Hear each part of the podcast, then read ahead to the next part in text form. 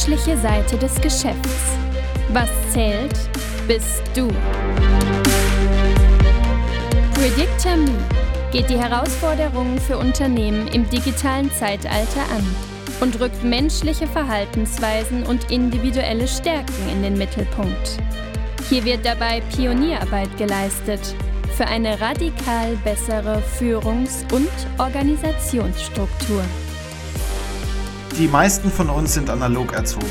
Das heißt, auch Unternehmen denken immer noch seriell, in fachlicher Spezialisierung und funktionaler Struktur, also in Abteilungen.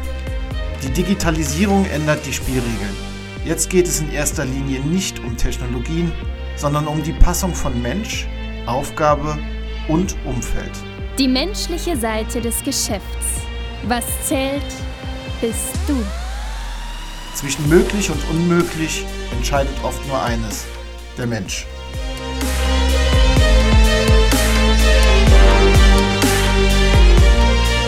Hallo Christian und äh, herzlich willkommen auch den Zuhörern. Ähm, ich freue mich äh, heute äh, im Besonderen hier Christian Seidel begrüßen zu dürfen. Äh, Christian Seidel äh, werden Sie von mir weniger häufig hören, denn wir kennen uns schon viele, viele Jahre. Insofern bleiben wir natürlich beim Vornamen. Ähm, Christian, die äh, Zuhörer, vielleicht nicht alle, werden äh, dich kennen. Äh, dementsprechend würde ich dich am Anfang bitten, kurz Hallo zu sagen, natürlich auch ein Stück weit was zu dir zu sagen, damit wir die Möglichkeit haben, äh, dich besser einschätzen zu können. Okay. Erstmal Hallo, Daniel. Dankeschön für das Gespräch. Ja, mein Name ist Hans-Christian Seidel. Ich bin 56 Jahre, 57 äh, Jahre jung, komme aus Mühltal, ein ländlicher Bereich von Darmstadt ich habe eine psychologisch und betriebswirtschaftliche Ausbildung.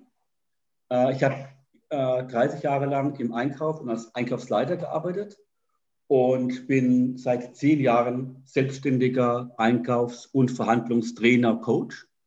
Und ja, hatte die einmalige Chance, das schon auf allen sechs Erdteilen meine Trainings äh, durchzuführen.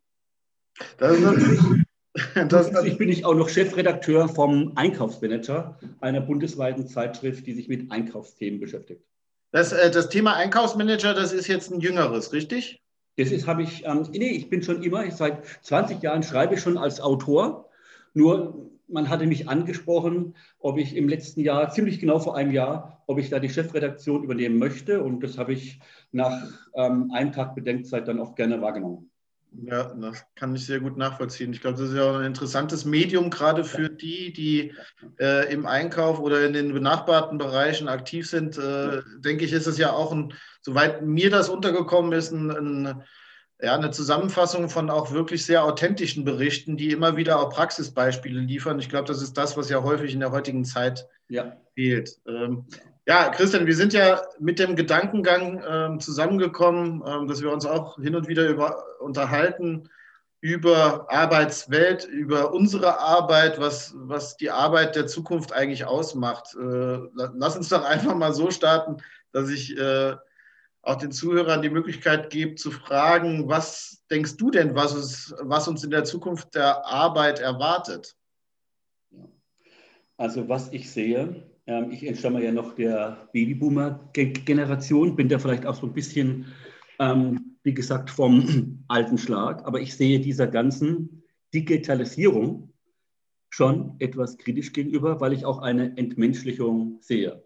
Für mich heißt Arbeit immer noch, der Mensch ist im Vordergrund, der Mensch entscheidet auch. Und der Mensch muss auch gehört werden. Und wenn wir das nicht mehr erreichen, immer mehr Prozesse systematisieren, werden wir die Menschen nicht mehr kriegen. Das heißt, dann brauchst du auch keine Motivationstrainings mehr machen, kein Konfliktmanagement mehr. Der Mensch schaltet ab, macht die Arbeit nur noch in dem Maße, wie er es muss, ist frustriert, hat keine Erfüllung, äh, betrachtet die Arbeit fast schon als Freizeit und Unterbrechung und er entkleidet uns. Und was sich dann wirtschaftlich, ähm, ähm, wie, wie, sich das wirtschaftlich ähm, auswirkt, das möchte ich gar nicht beschreiben.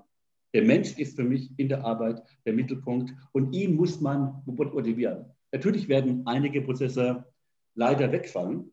Trotzdem ist nicht die Maschine, nicht der Computer der Entscheider, sondern immer noch der Mensch.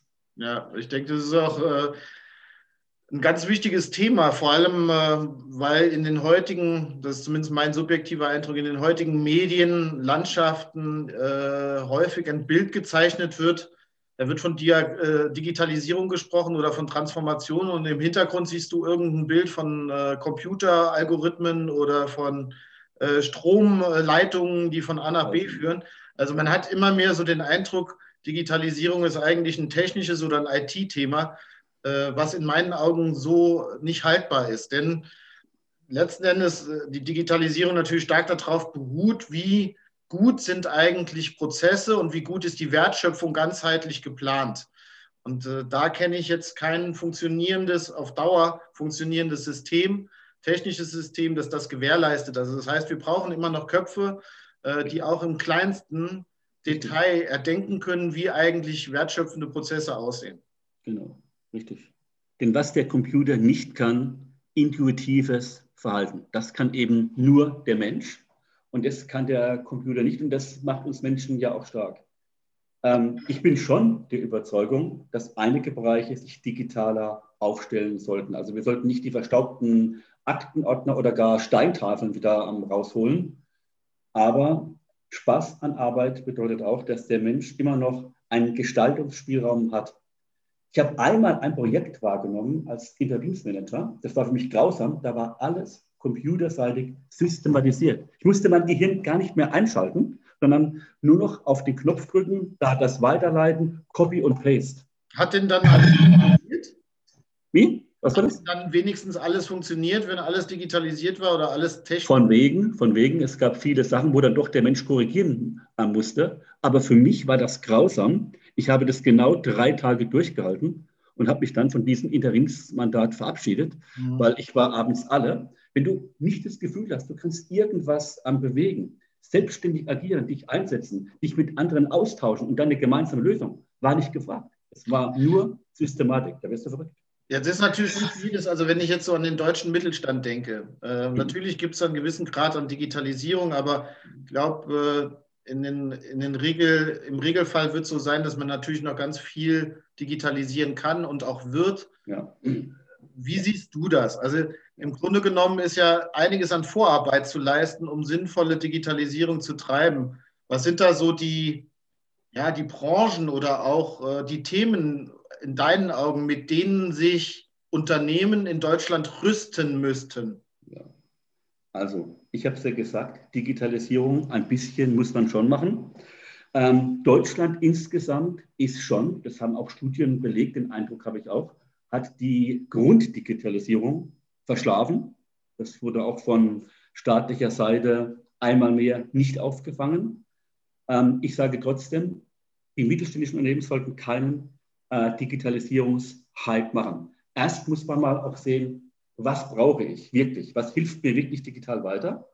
Aber das ist schon der zweite Schritt vom ersten. Ich muss erst mal schauen, sind meine kompletten Stammdaten und Prozesse Aschur. Wenn diese Stammdaten und Prozesse nicht Aschur sind, baut die Digitalisierung auf einem falschen Fundament auf. Und das ist ein Riesenproblem. Es gab vom BME übrigens eine Untersuchung, habe ich neulich auch einen Artikel darüber verfasst. Wie ist denn der Stand vom Mittel von Kleinst mittelständischen und großen Unternehmen in Bezug auf Digitalisierung, künstliche Intelligenz, ähm, iRobot. Ja, kannst du dir denken, dass die größeren Firmen schon weiter sind wie der kleine Mittelstand. Aber auch da hatte ich mir höhere Kennzahlen erhofft. Gerade beim Thema künstliche Intelligenz haben weder Großunternehmen noch Kleinunternehmen was gemacht. Ja, ja. Problematisch sehe ich da nur, ähm, wenn diese Entmenschlichung stattfindet. Ich glaube, dass das vielen Menschen noch gar nicht ähm, bewusst ist, was das später für das Erleben und Verhalten am Arbeitsplatz der einzelnen Menschen bedeutet. Es ist ein Thema mit einer in meinen Augen riesigen Tragweite. Mhm, man, man, es gibt ja auch verschiedenste Studien aus dem Bereich, wo man auch unterschiedliche Aspekte der Arbeit schaut, äh, angefangen bei Mitarbeiterbegeisterung, ja. äh, bei Produktivität, äh, bei Stimmungsmessung und. Äh, vielen äh, dieser Studien, wirklich in der, äh, in der Mehrzahl, ähm, sieht man natürlich ganz deutlich, dass die Mitarbeiterbegeisterung in Deutschland und auch in anderen Ländern Europas ja. stark leidet. Ja. Die Mitarbeiter fühlen sich, ich äh, überspitze mal, in vielen Fällen nicht mehr abgeholt. Äh, sie empfangen zu wenig oder irrelevante Informationen ja. von den Vorgesetzten. Das Führungsverhalten wird nicht als förderlich angesehen. Äh, also da gibt es ganz unterschiedliche Aspekte. In meinen Augen ist natürlich ein, eine Führungskraft in einer Organisation immer ein Multiplikator. Äh, das kann im Positiven erfolgen wie auch im Negativen. Wie, wie, siehst du da die Situation oder wie kennst du es vielleicht auch aus dem, aus dem Bereich Einkauf, Führungsverhalten in Unternehmen?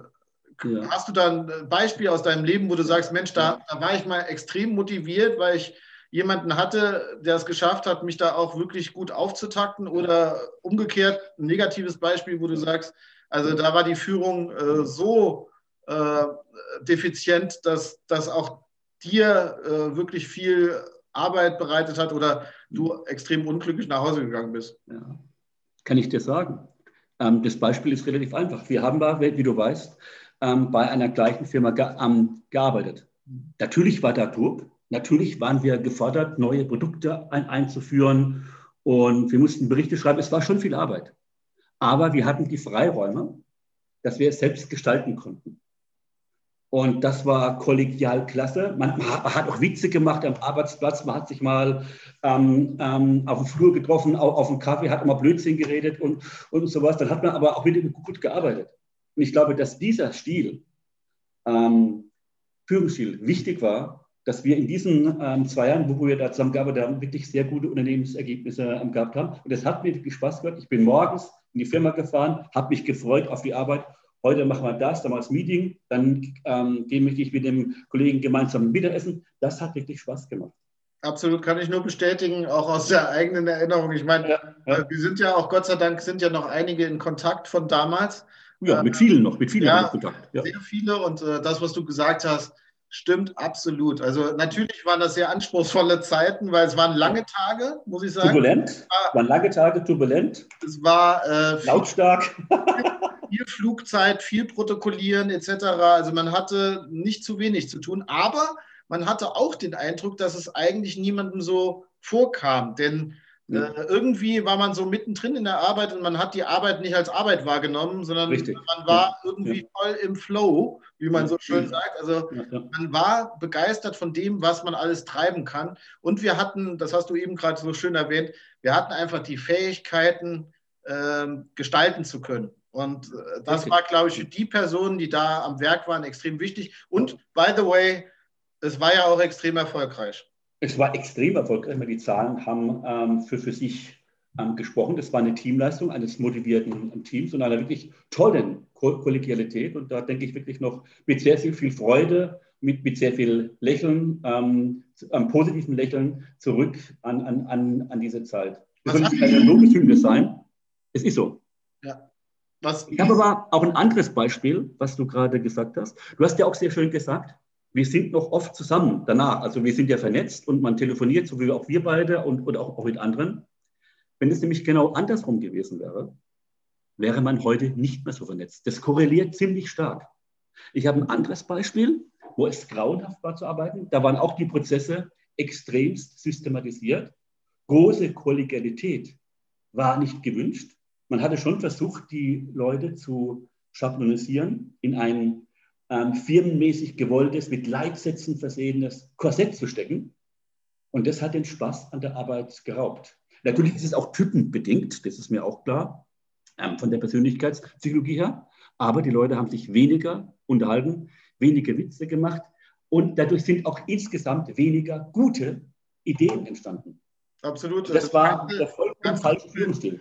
Ja, das ganze Umfeld leidet natürlich darunter. Du hast äh, ja gerade auch schon gesagt, wenn, wenn man weniger vernetzt ist, weil einfach die Begeisterung und auch ja. der Austausch im Team fehlt und vielleicht auch das Führungsverhalten, diese Begeisterung, ja, vielleicht noch nicht mal absichtlich oder mit Sicherheit nicht absichtlich, aber indirekt behindert, äh, dann hat man natürlich irgendwie auch langfristig Schäden in der Organisation äh, in verschiedensten Ebenen interessanterweise, denn ja ja, einerseits arbeiten die Leute vielleicht nicht mehr so gern in ihrem Aufgabenbereich dann. Zweitens, man tauscht sich nicht mehr aus, weil man den Eindruck hat, man kann eh nichts gestalten oder verändern. Äh, drittens hat man vielleicht nicht die beste Beziehung zur Führungskraft, wenn, äh, wenn die Führungskraft äh, direktiv einfach nur noch bestimmt und Knöpfchen drückt äh, und alle anderen müssen sozusagen wie der Roboter durch die Halle schweben und äh, Aufgaben erfüllen. Also es muss schon diese, diese Möglichkeit da sein, gerade in der heutigen Zeit übrigens. Also äh, es muss die Möglichkeit da sein, sich austauschen zu können, Gedanken miteinander auszutauschen und dann auch immer wieder dynamisch aufs Umfeld zu reagieren. Und ich denke, da ist ein, momentan eine Riesenschwäche in der deutschen Landschaft, äh, dass man merkt, alles um uns herum, Werte, äh, Art und Weise, wie man interagiert, wie man kommuniziert, äh, all das sind Dinge, die die gesamte Gesellschaft ist in Bewegung. Mhm. Und irgendwie scheinen sich viele dann von dieser Situation auch ein Stück weit überfordert zu fühlen, denn es bewegt sich teilweise viel, viel schneller als das Unternehmen. Und man versucht eigentlich immer nur auf Züge aufzuspringen, die eigentlich schon halb vorbeigefahren sind. Und man verliert dadurch, habe ich den Eindruck, die Fähigkeit, autark in kleinen, intelligenten Gruppen, die dynamisch miteinander interagieren, einem Problem auf den Grund zu gehen und dann auch wirklich eine sinnhafte Lösung zu finden. Das stelle ich immer wieder fest, äh, dass immer mehr das Feuerlöschen im Vordergrund steht und weniger äh, die Situation zustande kommt, dass man sich bewusst alleine oder auch im Team mal zurückzieht und tatsächlich über Abteilungen hinweg äh, einem Problem auf den Grund geht. Und dann, erst dann, wenn man versucht, ganzheitlich an die Sache ranzugehen, äh, eine Lösung zu finden, die für alle äh, gerade an den Schnittstellen gut greift. Ja, richtig. Ja. Jetzt hast du zwei Themen vor ähm, äh, Spektren schon genannt. Ich will nur mal einen Schritt zurückgehen mit der Personalführung. Es gibt einen Spruch, und den unterschreibe ich auch. Das heißt, der Fisch stinkt vom Kopf. Das ist einfach so. Der Chef prägt die Unternehmenskultur. Jetzt schlagen gesellschaftlich viele Dinge, ähm, nicht nur mit Corona, auch Mainstream-Gesellschaft, Konsensdemokratie, ähm, Entartung ähm, der, der, Medien. Es kommen viele ähm, Trends auf einen zu, die natürlich auch auf die Führungskräfte einwirken. Eins ist klar, der autokratische Führungsstil, den wir früher hatten, den gibt es wirklich nur noch sehr, sehr vereinzelt, eigentlich gar nicht mehr. Ähm, es gibt momentan für mich so drei Arten von, von Chefs, die sehr zahlenorientierten, die versuchen, alles mathematische, alles mathematisch ähm, auszulegen und mit Zahlen, nur mit Zahlen zu führen. Das ist nicht immer optimal. Ähm, andere äh, gehen wir dann schon zu agil an die Sache ran. Agiles Führungskultur ähm, heißt ja, neue Führungssätze ähm, auch so gemäß ähm, dem Trend New Work anzusetzen. Natürlich freundlich zu sein zu den Mitarbeitern, sie zu motivieren. Ähm, das sind aber viele Leitsätze. Und ähm, ich muss sagen, ein bisschen ist halt der Chef dann schon noch der Chef. Er sollte eher so eine Primus inter ähm, pares Funktion einnehmen. Ist natürlich auch interkulturell bedingt. Führungsverhalten von einem dänischen und russischen Chef ist grundverschieden. Aber die Führungskraft ist am Ende noch verantwortlich.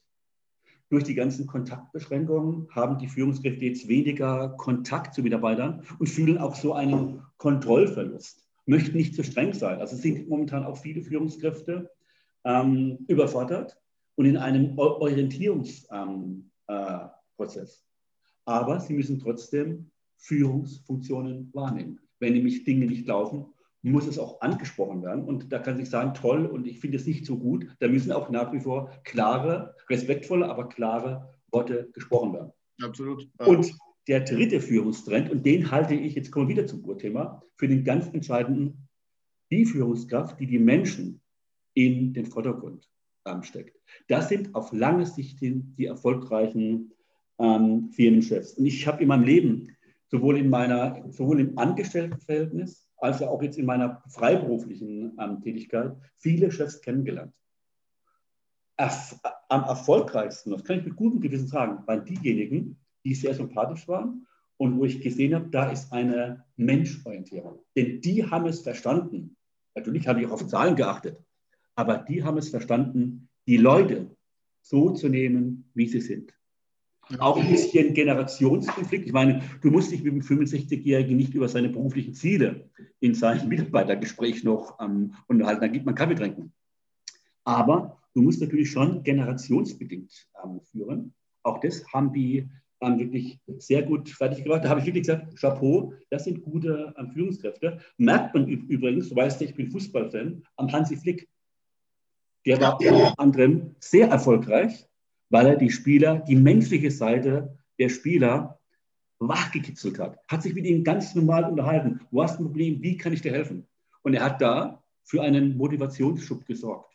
Du hast ganz schön, Christian, erfolgreich auch. Du hast ganz schön gesagt, ohne, ohne dass wir uns hier abgestimmt haben, du hast gesagt, die menschliche Seite. Nicht, ja. nicht ohne Grund heißt ja der Podcast menschliche Seite des Geschäfts. Ähm, also ich muss sagen, äh, die, die Punkte, du sprichst mir da komplett aus dem Herzen. Äh, wenn ich jetzt so zurückdenke an die eigene Karriere, die ja stattgefunden hat, in äh, wirklich äh, vom Mittelstand startend in Managerfunktionen über Abteilungsbereichsleitung, Geschäftsführung in Konzernen, dann kann ich aus dieser Zeit sagen, ich habe mich natürlich über Jahre hinweg beschäftigt mit Themen der Führung, mit Organisationsentwicklung, mit ja, Methodik wie Agilität, Scrum und Kanban und was da alles momentan diskutiert wird. Ich habe also erlebt, was funktioniert und was nicht funktioniert. Und äh, eigentlich am Ende des Tages ging es in vielen Fällen darum, dass man Menschen anspricht, dass man ja. authentisch äh, auf Menschen zugeht, dass man Verlässlichkeit zeigt und äh, dass man auch mit Menschen zusammen Ideen entwickelt, äh, um ein Gefühl dafür zu, zu bekommen, was es eigentlich braucht. Und zwar genau in dem Umfeld, in dem man sich befindet. Da gibt es keine Standardmethode, sondern man muss sehr, sehr feine Antennen entwickeln, um festzustellen, mit wem habe ich es zu tun, in welcher Situation. Und erst dann kann ich mir Gedanken machen, welchen Kommunikationskanal äh, oder welchen Methodenkoffer ich auspacke. Ja. Und das hat äh, wenig, muss ich ganz ehrlich sagen, mit dem zu tun, was ich in vielen Artikeln über Agilität lese. Äh, also ich bin mal ganz frech und lehne mich weit raus und sage, das ist die Agilitätslüge. Mhm. Die Sau, die momentan durchs Dorf getrieben wird, die hat viele Namen. Die heißt, wie gesagt, Scrum, Kanban, Scrumban und äh, wie auch immer alle Methoden zusammengefasst genannt werden. Äh, und das Ganze unter dem Deckmantel Lean. Ja, wir machen Lean Management äh, oder wir, wir machen Agility Workshops.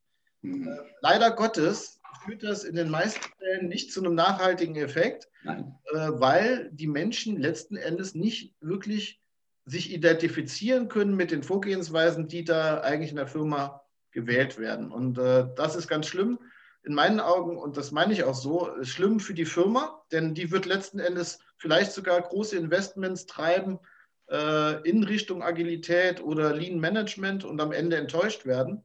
Und äh, gleichzeitig aber auch schlimm für die Mitarbeiter, denn äh, die werden zu selten äh, abgeholt, die werden zu selten auch gefragt, was ihnen eigentlich wichtig ist. Und das ist schade, denn häufig sind es gerade die Mitarbeiter, die an der vordersten, ja, um mal militärisch zu werden, an der vordersten Front kämpfen. Ähm, das sind meistens die, die auch wissen, wo die Prozesse überhaupt nicht funktionieren und wo man am ehesten ansetzen müsste. Und da ist das Management gefragt, ähm, einen tieferen Einblick zu bekommen in die eigene Organisation und in die eigenen Menschen in der Organisation, um wirklich kluge Entscheidungen zu treffen. Richtig. Also ich sehe es auch so, was ich in den Firmen, in meinen Führungscoachings, ich habe ja auch viele Coachings, wo ich Führungskräfte oder Führungsmannschaften trainiere. Agilität ist schon, kann schon ähm, förderlich sein.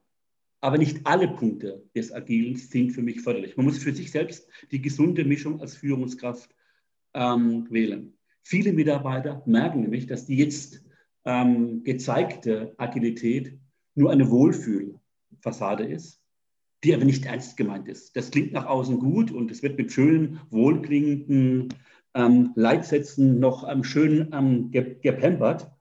Aber viele, gerade erfahrene Mitarbeiter, merken auch, ja gut, es ist alter Wein in neuen Schläuchen, jetzt im Schlauch, im Deckmantel der Agilität.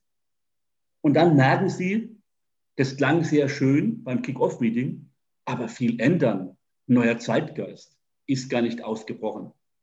Und da muss ich immer sagen, wenn man so einen, ähm, ähm, sein Führungsverhalten als agil proklamiert, dann muss man auch ähm, die Mitarbeiter ähm, erkennen lassen. Wir machen es jetzt auch so. Du bist uns wichtig. Du hast auch die Freiräume, die wir sagen. Und die Führungskraft muss sich dann auch mit ständigen, neunmal klugen Parolen raushalten. Die Mitarbeiter sind erwachsen, können auch schon selbst entscheiden. Und wenn sie Fragen haben, kommen sie ja auch auf die Führungskraft zu. Also wichtig ist, dass die Agilität auch so gemacht wird, dass sie rüberkommt. Denn ich kann es nur wiederholen. Wenn du den Menschen nicht kriegst, wird er keine Motivation haben. Das ist meine ausschließliche Erfahrung jetzt nach 57 Jahren. Nicht nur dienstlich, sondern auch privat. Du musst die Menschen kriegen. Und wenn du das nicht schaffst, ähm, kannst du noch so schöne ähm, neue ähm, Formen des Arbeitslebens programmieren. Die Mitarbeiter nicken es ab, sie halten die Klappe, aber sie denken anders drüber. Ja, und, wir, und weil, wir uns, weil wir uns ja schon so lange kennen, weiß ich auch, wenn du sagst, die Menschen kriegen, ist überhaupt nicht negativ gemeint, ganz im Gegenteil, sondern du, du sprichst ja davon, die Menschen beim Herzen zu greifen. Ja, genau. Bevor, Ganz genau. Man sagt ja nicht ohne Grund, bevor ein Manager, also ein guter Manager greift zuerst nach dem Herzen, bevor er äh, versucht, äh, die Hand zu greifen eines Mitarbeiters. Also und deshalb auch, auch dieses Thema Agilität hat sicher, sicher seine Berechtigung. Es geht ja hier nicht um, um äh, Wortdefinition. Die Frage ist ja, also für mich ist Agilität und überhaupt das, was man sich unter, der, unter dem Ziel vorstellt, wie will ich eigentlich mit anderen arbeiten und wie will ich produktiv sein. Agilität ist ja mehr in meinen Augen so eine Grundhaltung, eine Geisteshaltung oder ein Standpunkt, wo ich sage, an, dem, an den Handlungen und an diesem Verhalten jedes Einzelnen kann ich festmachen, äh, dass jemand agil arbeitet. Ja? Und da gibt es ja ein paar Merkmale, finde ich, äh, das kann man jetzt nennen oder definieren, wie man das möchte, in den unterschiedlichsten Bereichen. Man kann es agil nennen. Ich nenne es immer anständig. Also das heißt, wenn ich... Äh, fängt auch mit A an, ja? Ja, fängt auch mit A an. äh, also wenn ich jetzt an, an, an Teams denke, die ich selbst geleitet habe, dann war ich immer froh, wenn ich den Eindruck hatte, jeder Mitarbeiter übernimmt ein Stück weit die Verantwortung für das, was er tut.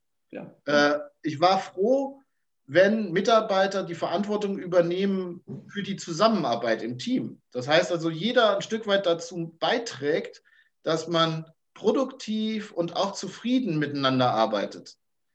Ich war froh, wenn jeder Mitarbeiter die Verantwortung übernommen hat für das Ziel. Also wenn das Ziel gut ja. definiert war, wenn das klar angesprochen wurde und wenn man auch nochmal nachfragt, ob es für jeden klar war, dann war auch so ein Stück weit die Erwartungshaltung geweckt, dass jeder sein Bestes gibt, um dieses Ziel zu erreichen. Und dann muss das in meinen Augen noch gepaart werden, und zwar von allen, nicht nur von den, von den Mitgliedern im Team, sondern auch von der Führungskraft, dass man offen und transparent mit Kritik und mit mhm. äh, Interaktionen umgeht, äh, dass man auch experimentieren darf äh, und nicht nur äh, sozusagen wie eine Nähmaschine arbeiten muss, sondern eben auch mal Dinge anders machen darf, ohne dass man kritisiert wird. Und dann hatte ich immer den Eindruck, äh, man kann die Gesamtsituation extrem verbessern, weil plötzlich Mitarbeiter sich abgeholt fühlen, sie fühlen sich wahrgenommen äh, du hast ebenso schön äh, den Flick, den Hansi Flick genannt. Also es ist einfach so, wie im Teamsport wird wahrscheinlich auch jeder unterschreiben, der schon mal Teamsport, äh, Teamsport betrieben hat. Das, Schönste, das Schönste sind doch die Situationen, wenn man ein, erfolgreichen, äh, ein erfolgreiches Turnier gespielt hat oder ein erfolgreiches Spiel absolviert hat und man hat vielleicht selbst als Individuum gar nicht funktioniert, aber das Team hat es mhm. rausgerissen. Oder umgekehrt, man hat einen tollen Tag als Einzelspieler, aber das ja. Team war an dem Tag nicht toll drauf. Und trotzdem hat es wahnsinnig begeistert, weil genau. man am Ende gesehen hat, wir haben irgendwie dann doch ja. funktioniert. Genau. Ähm, und am nächsten Tag wird der andere Spieler ausgeglichen. Genau. Und am nächsten Tag wird der andere Spieler ausgeglichen, ja. weil er mal schlecht spielt und so weiter. Genau. Du musst ja. gerade grinsen, wo du das, oder habe ich dich gerade unterbrochen? Nee, nee, also äh, ich wollte nur sagen, das war also mal ganz pragmatisch, ohne auf bestimmte Definitionen zu kommen, äh, waren das so die Gefühlslagen, ähm, ne, Verantwortung übernehmen äh, für verschiedene Themen. Das muss nicht, das muss nicht immer der Chef sein. Ja? Also ich glaube, die Zeiten, äh, wo man sich unter Chef sein, den Superman oder die Superfrau vorstellt, die alle äh, Fragestellungen löst und einfach äh, die Richtung vorgibt, die sind vorbei. Äh, ich denke, man braucht viel mehr ja, Kooperation oder einen Mentor, der Leute befähigt, der ihnen vielleicht die Augen öffnet dafür, was sie brauchen, um gut zu sein und vielleicht auch ihnen sagt, was sie, was sie besser nicht tun sollten, wenn sie gut sein wollen. Richtig. Es ist nämlich so, ähm, äh, wie gesagt, ich bekomme ja sehr viel mit ähm, von privaten Leuten, wie die Firmenkultur ist, wie auch dienstlich. Ähm, die Agilität ist in vielen Fällen, ich möchte es nicht generell schlecht reden, das wäre auch falsch, aber in vielen nimmt man Agilität, ist wirklich nur ähm, alter Wein in neuen Schläuchen.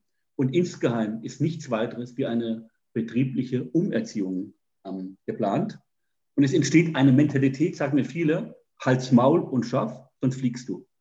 Es wird einerseits groß verkündet, agil ist klasse, der Mitarbeiter steht im Vordergrund. Bis dahin, bis dahin stimmt es noch. Wenn es aber dann in die Praxis läuft, merkt man, ist ein ganz anderer Spirit drin. Die Leute, in vielen Fällen macht die Arbeit keinen Spaß mehr. Es ist wirklich, wie ich sagte, Hals, Maul ähm, und schaffe, sonst fliegst du. Und äh, was machen gute Führungskräfte? Sie gehen authentisch morgens mal durchs Büro, nicht künstlich wirkend und führen mit dem Mitarbeiter am Arbeitsplatz ein ganz normales privates Gespräch, wo auch der Mitarbeiter entdeckt, der Chef, den interessiert das wirklich, was ich sage. Mhm. Und da musste ich gerade schmunzeln, wo du ähm, sprachst. Da fiel mir das nämlich ähm, gerade ein. Ich kannte auch eine andere Führungskraft, die hat es wohl auch in irgendeinem Buch gelesen. Gehen Sie morgens mal durch Ihre Abteilung, um auch Ihre menschliche Seite zu zeigen. Der wollte aber nur, der ist nur kurz durchgegangen, alles klar, und er wollte nur hören, ja. Also selbst der Mitarbeiter, der dann mit dem Kopf zur Arbeit kommt, da früher ist man ja noch mit einer Erkältung ins Büro gegangen, das ist ja heute, ähm, würde heute nicht mehr gemacht werden, ist auch gut so. Ähm, und da wollte der trotzdem hören, alles klar. Und da hat ein Mitarbeiter, der wurde gefragt und der wollte ein bisschen erzählen. Fing an, hat sich aber gerade zum Fenster rausgedreht und, und erzählte, dass es ihm gerade schlecht geht. Und da war der Chef schon weg. Ja, der, der den nächsten Mitarbeiter. Ja, der Klassiker, der Klassiker ja. ist ja wenn, die, ja, wenn die Mitarbeiter montags morgens spüren, dass der Chef äh, am Donnerstag in der Vorwoche äh, im Führungskräftetraining war. Also dann ist irgendwas schiefgelaufen. Aber okay. So, ich glaube, ich glaub, äh, das ist ein Riesenthema, äh, äh, das, wir hier, das wir hier diskutieren könnten. Äh, lass uns doch einfach am Ball bleiben und vielleicht nochmal so eine Runde planen, weil das macht, macht großen Spaß. Ich glaube, da sind auch viele Erfahrungsreserven, die wir, die wir teilen müssen. Und mhm, mhm. also gerade heute das Thema, ähm, auf das wir gekommen sind, Agilität ist ja alleine schon ein Riesenthema. und ich glaube, ich glaube, Christian, wir haben jetzt wahrscheinlich nach diesem Podcast, äh, kenne ich genügend Menschen, äh, die uns wahrscheinlich lynchen wollen. Das sind all die, die jetzt äh, mit Agilität zu tun haben. Aber ich glaube, so haben wir es nicht gemeint. Es geht Nein. nicht darum, Agilität schlecht zu reden. Ganz im Gegenteil, es geht darum, sinnhaft, äh, sinnhaftes Angebot an Firmen zu unterbreiten, um wirklich dann den Kern der Agilität auch ausführen zu können.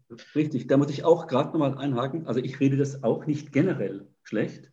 Viele Dinge, die heute unter Agilität verkauft werden, haben aber Leute schon vorher in ihr Führungsverhalten ähm, eingebaut.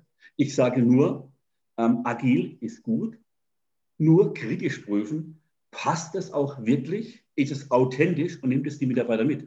Dann ist es eine, eine, eine, eine feine Sache. Ähm, weil man redet ja einen neuen Trend nicht schlecht, wenn man ihn mal kritisch beleuchtet. Aber das kritische Beleuchten muss einfach auch sein. Das ist ähm, auch ein, ein Faktor des gesellschaftlichen Pluralismus. Ein ernsthaft gemeintes Wort, so wie ich dich kenne. Und ich glaube, das ist auch ganz, äh, ganz wichtig, das zu sagen. Insofern ein schönes, schönes Schlussstatement äh, von dir, Christian. Danke. Ich sage an der Stelle vielen, vielen Dank äh, für den Austausch. Äh, ich würde mich freuen, wenn du dich freust, äh, dass wir äh, diese Serie mal fortsetzen und noch Sehr gerne. Themen auch begleiten. Und dann äh, bleibt mir an der Stelle noch übrig, dir zu sagen, ich wünsche dir ein wunderschönes Wochenende. Okay. Wünsche ich dir auch. Komm gut durch die Arbeit. Ja. Natürlich nur agil und äh, fröhlich. Ja, ja selbstverständlich. Alles Gute. Dann danke dir. Hat mir Spaß gemacht. Alles Gute. Tschüss. Tschüss.